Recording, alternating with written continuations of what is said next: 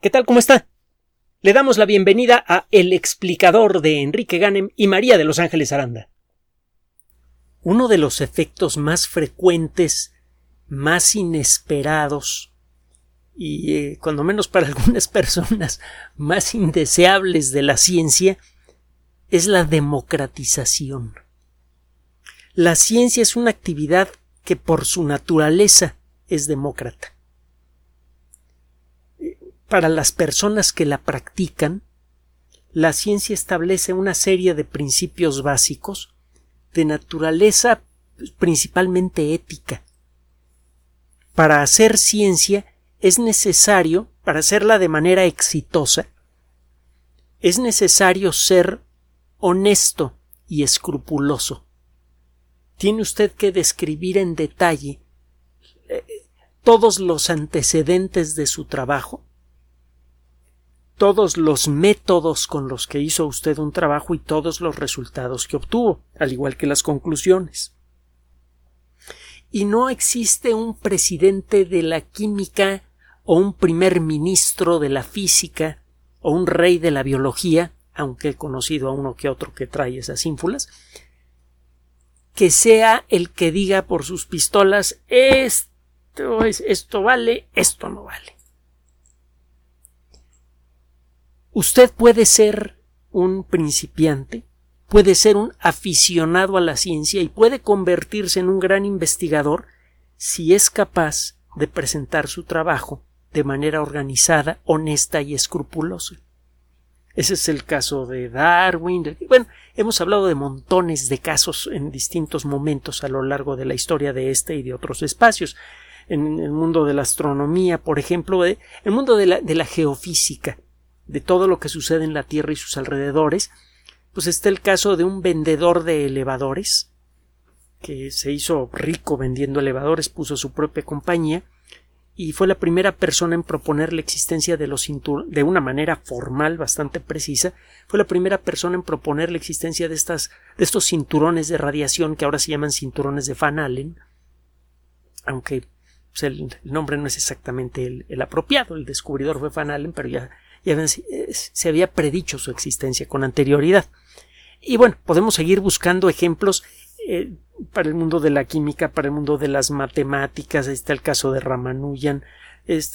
bueno, en el mundo de la ciencia cualquiera puede hacer una contribución exitosa.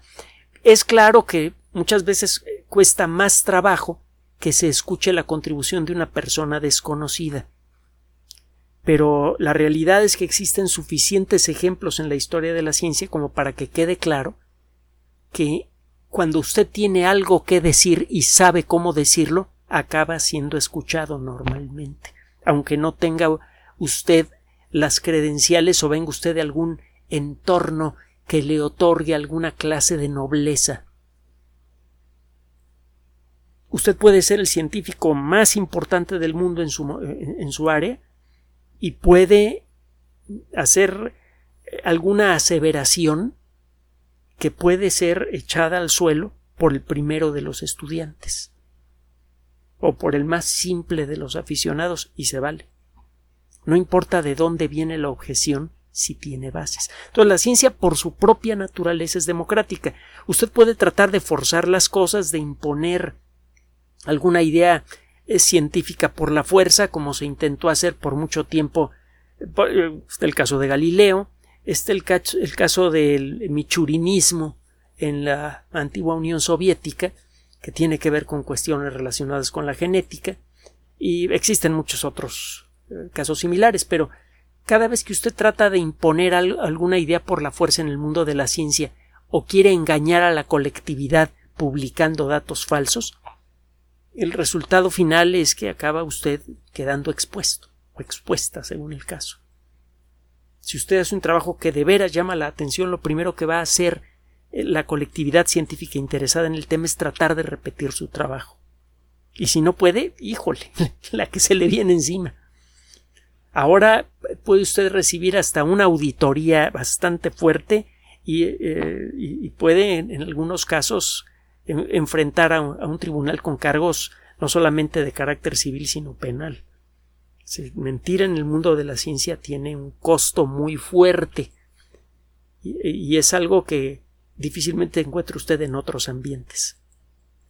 Existen problemas de corrupción y lo que usted quiera, pero cuando la ciencia se practica bien, tiene un mecanismo autocorrector basado en su propia naturaleza que sirve para eliminar eh, diferencias sociales, diferencias de, de, lo que usted quiera, incluso diferencias educativas.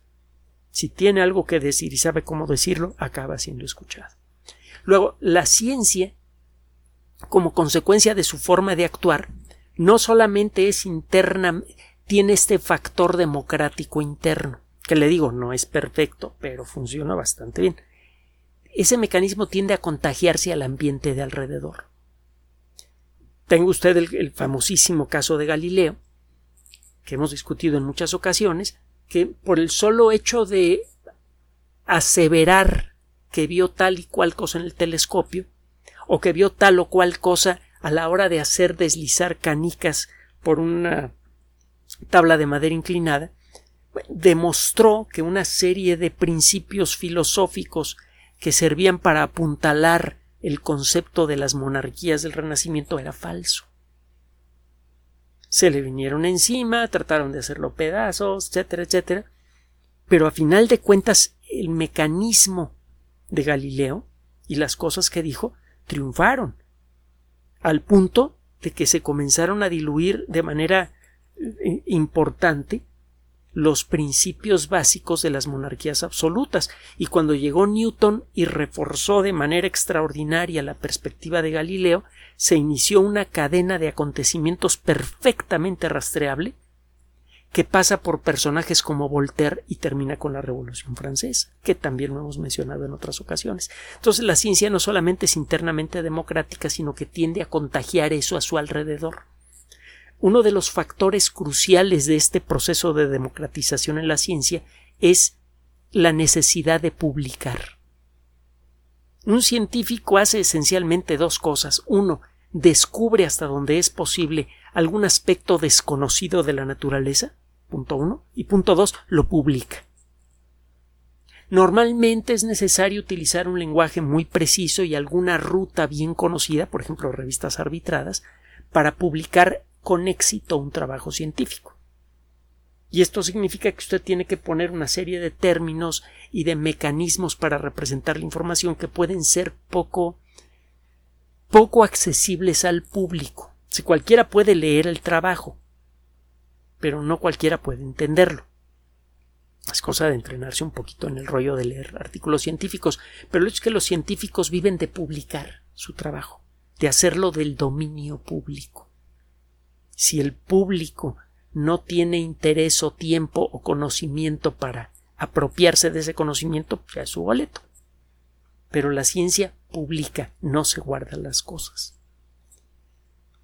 Y esto, de manera natural, lleva a la publicación de muchos productos y técnicas muy valiosas. Por ejemplo, el CERN, el Centro Europeo de Investigaciones Nucleares, CERN por sus siglas en francés, ha generado una gran cantidad de descubrimientos que han sido de gran valor para la colectividad humana. Y uno de los más trascendentes, probablemente el más trascendente en términos sociales y económicos, fue entregado en forma completamente gratuita a la colectividad. Si usted va al centro de cómputo del CERN, el Centro de Calcul, es una especie de, de hangar gigante lleno de computadoras, no sé si habrán cambiado esto, pero en la entrada al mero centro de cómputo hay una vitrina donde hay una computadora vieja de color negro con un teclado pues, cascadito, su ratoncito y su monitorcito, con un letrero simple que dice que ese fue el primer servidor eh, web que utilizó Tim Berners-Lee. Fue allí en donde él desarrolló la tecnología web que permite la construcción de páginas web y que hicieron del Internet lo que ahora conocemos. Las pantallas de las famosas apps de los teléfonos celulares son a final de cuentas modificaciones del concepto básico de lo que es una página web. Y las páginas web pues, están por todos lados. No cobró un solo centavo ni Tim Berners-Lee ni el, ni el CERN por regalarle esa tecnología al mundo. Y el hecho es que esa tecnología ha disparado la funcionalidad del Internet con consecuencias económicas, sociales y, de todo lo demás que usted se quiere imaginar, eh, que han resultado ser espectaculares. Entonces la ciencia tiene esa naturaleza, publica las cosas, regala ideas, regala productos, regala tecnología. Esto no siempre ocurre. Hay tecnologías que son verdaderamente fabulosas, pero que por su naturaleza solamente pueden ser los frutos de esa tecnología solamente pueden ser producidos por unas cuantas personas y sus resultados solamente pueden ser accesibles para un grupo pequeño de personas. Está el caso de la resonancia magnética. Los sistemas de eh, imaginería por resonancia magnética son especialmente valiosos para hacer diagnóstico clínico. Permiten ver dentro del cuerpo. Usted dirá, bueno, pues sí, pero están los rayos X, sí, solo que los rayos X tienen varias limitaciones muy severas. Eh, por ejemplo, no puede usted irradiar por minutos u horas completas a una persona con rayos X sin producirle gravísimas quemaduras. Dije usted el cáncer. Las quemaduras producidas por una lámpara de rayos X que está prendida por mucho tiempo pueden ser letales. Y cuando no, pues mire, nada más vea cuál fue la historia de los primeros radiólogos. Busque en, algo sobre historia de la medicina y vea cómo le fue a, las, a los primeros médicos que desarrollaron las técnicas para el uso de rayos X cuando no se sabía que los rayos X producen cáncer. Los casos de cáncer eran eh, e, era casi la única enfermedad grave que experimentaban los radiólogos en la primera etapa de esta disciplina. Los rayos X además presentan imágenes algo borrosas, los tejidos más blandos como el cerebro, por ejemplo, no se ven con claridad, Últimamente, pues en las últimas décadas sí se han podido crear técnicas que permiten ajustar la intensidad de los rayos X y permiten ver con mejor detalle lo que pasa en tejidos blandos como el cerebro. Pero la calidad de la imagen no es muy buena. Y tiene muchas otras limitaciones. La resonancia magnética permite ver el interior del cuerpo con un detalle exquisito. Usted puede tomar imágenes en rebanadas que son compuestas por una computadora para generar una imagen tridimensional, digamos, del cerebro. Cuando no utiliza usted esta técnica, muchas veces no es necesario hacerlo, usted puede ver por rebanadas el cerebro con un detalle verdaderamente espectacular. Puede tener activa la máquina por mucho tiempo y con pequeñas, sin ningún daño para la persona, a menos que sea claustrofóbica porque hay que tener la cabeza metida en una maquinota grandotota, no se debe mover, eh, la máquina es muy ruidosa, hay que ponerse tapones de oído y estar allí varias horas puede llegar a ser molesto.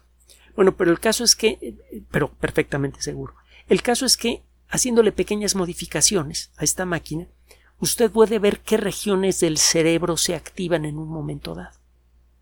Entonces se han utilizado las máquinas de resonancia magnética funcional para ver qué partes del cerebro se activan cuando una persona está aprendiendo, cuando una persona realmente está aprendiendo algo. Esto podría tener un valor brutal en, un salón de clases si usted pudiera ver eh, cómo reacciona un estudiante a una clase.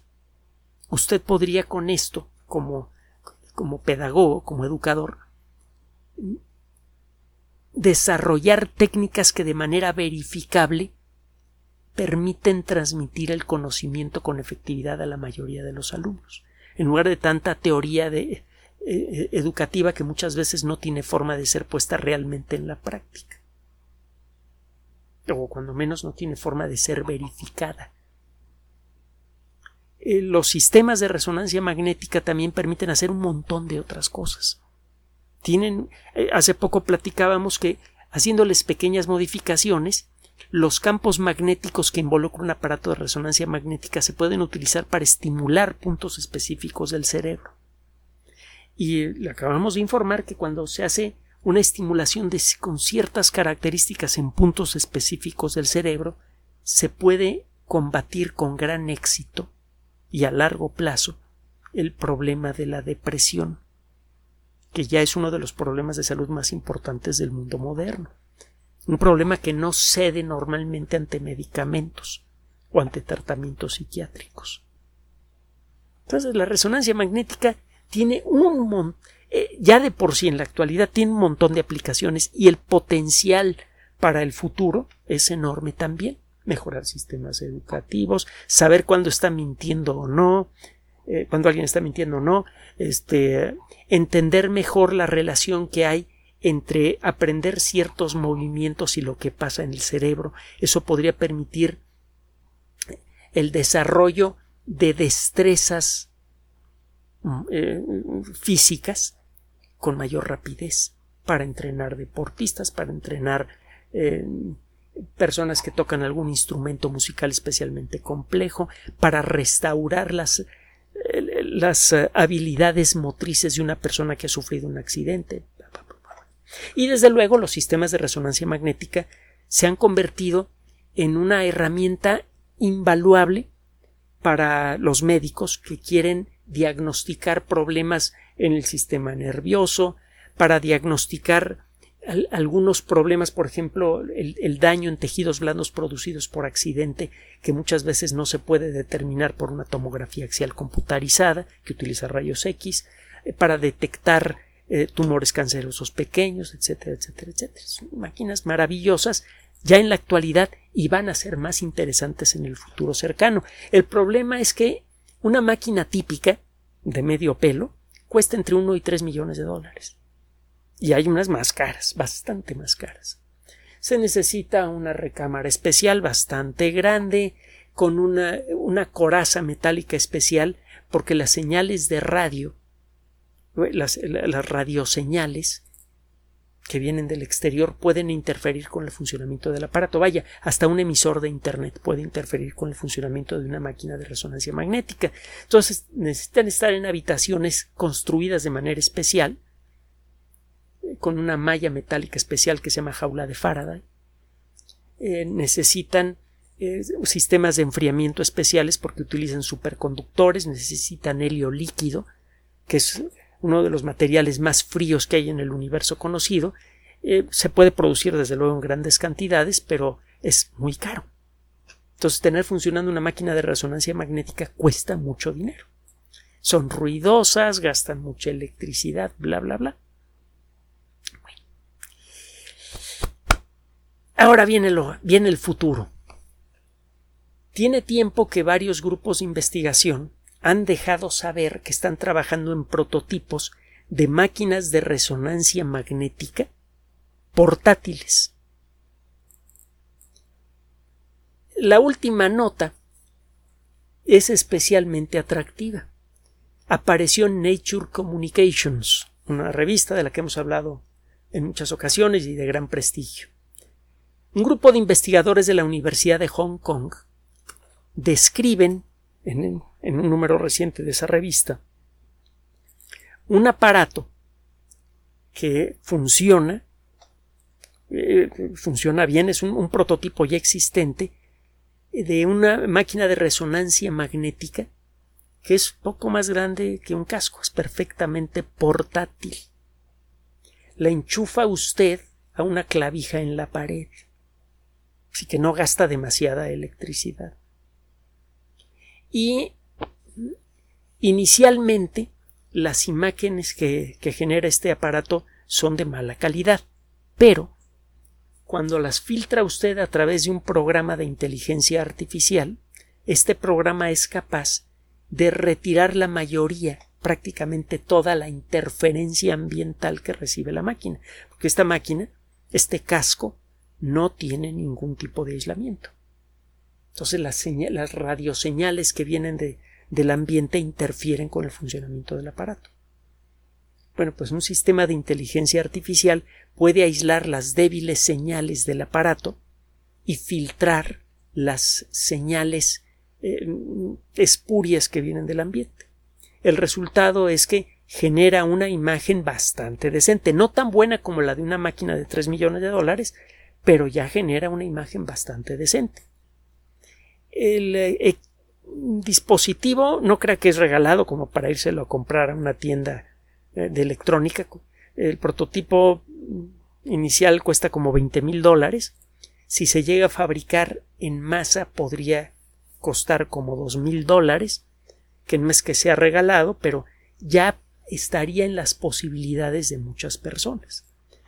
Esto es muy importante porque en la actualidad, cuando menos dos terceras partes de la población del planeta no tiene la menor esperanza de ser diagnosticada de algún problema que tenga en un aparato de resonancia magnética, simplemente por el costo, o porque vive en lugares a donde no, ha llegado la tecnología. Esto podría cambiar de manera espectacular si se empiezan a fabricar estas máquinas a gran escala, porque el costo bajaría de 20 mil dólares a menos de 2 mil. Los algoritmos del sistema de inteligencia artificial que sirve para filtrar la imagen se pueden mejorar.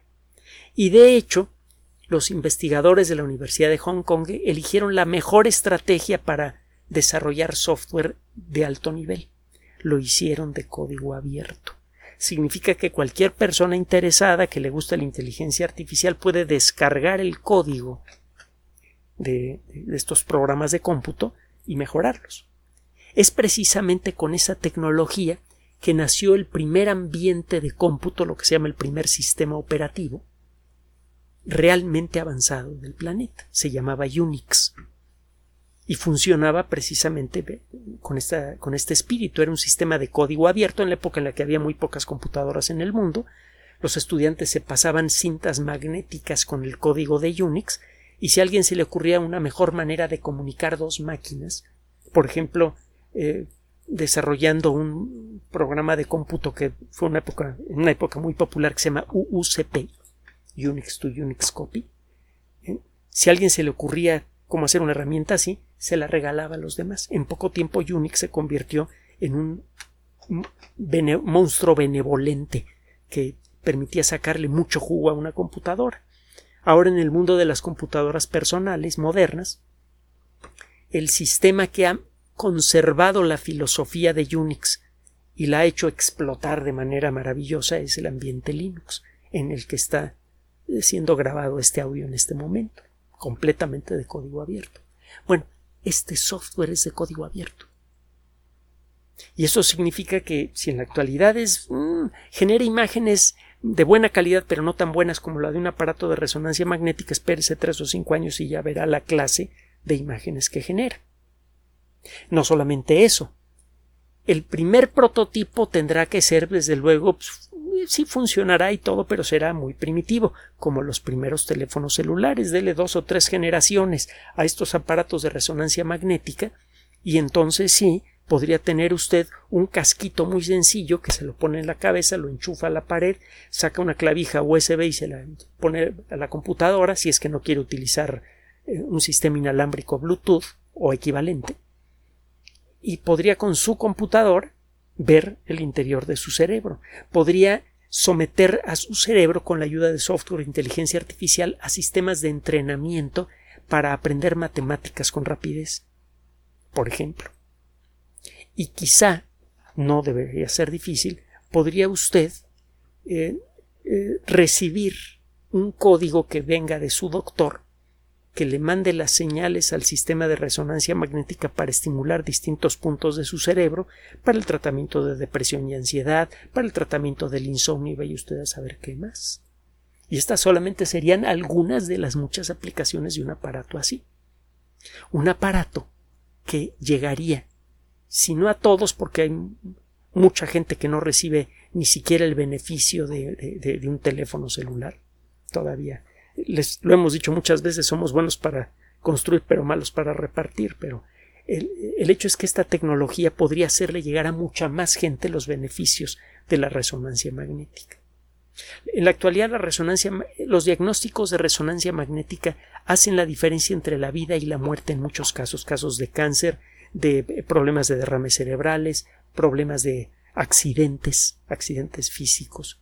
Un buen diagnóstico a tiempo con una máquina de resonancia magnética puede salvar una vida, puede evitar las secuelas más graves de un accidente cerebral, etcétera, etcétera, etcétera. Solo que esto, repito, está restringido, hay pocas máquinas, hay que hacer cola para recibir atención a una de ellas. Un estudio de resonancia magnética es espantosamente costoso y los costos se siguen incrementando. Esta tecnología podría democratizar a la resonancia magnética. No es la única entidad que está desarrollando este tipo de dispositivos. Hay por aquí una compañía en los Estados Unidos que se llama Hyperfine, es decir, hiperfino en español, que también está desarrollando su prototipo, etcétera, etcétera.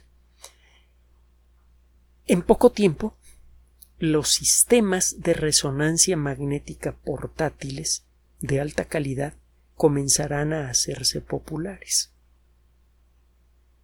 Gracias a los trabajos que se han desarrollado en los últimos 10 años aproximadamente con el uso de sistemas de resonancia magnética funcional y, y otras variantes de la resonancia magnética, es muy probable que esas máquinas no solamente sirvan para hacer diagnóstico médico, sino que puedan mejorar en mucho nuestra calidad de vida.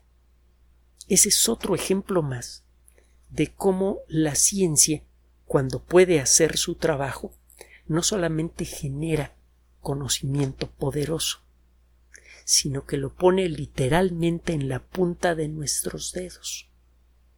Y si lo utilizamos de la manera apropiada, si lo utilizamos con sabiduría, ese conocimiento puede hacer mucho por extender la vida humana y quizá más importante aún, por extender la calidad de la experiencia humana.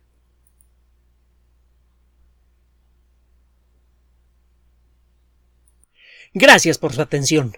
Además de nuestro sitio electrónico www.alexplicador.net, por sugerencia suya tenemos abierto un espacio en Patreon, el explicador Enrique Ganem, y en PayPal, el explicador patrocinio por los que gracias a su apoyo sostenemos este espacio.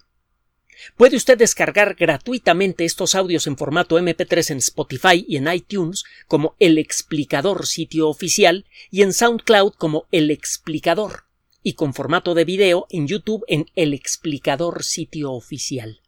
Recuerde nuestras redes sociales de siempre, Twitter Enrique-Ganem y en Facebook Enrique Ganem sitio oficial, El Explicador y los grupos que usted ya conoce. Finalmente, el explicador siempre somos María de Los Ángeles Aranda y Enrique Ganem. Gracias.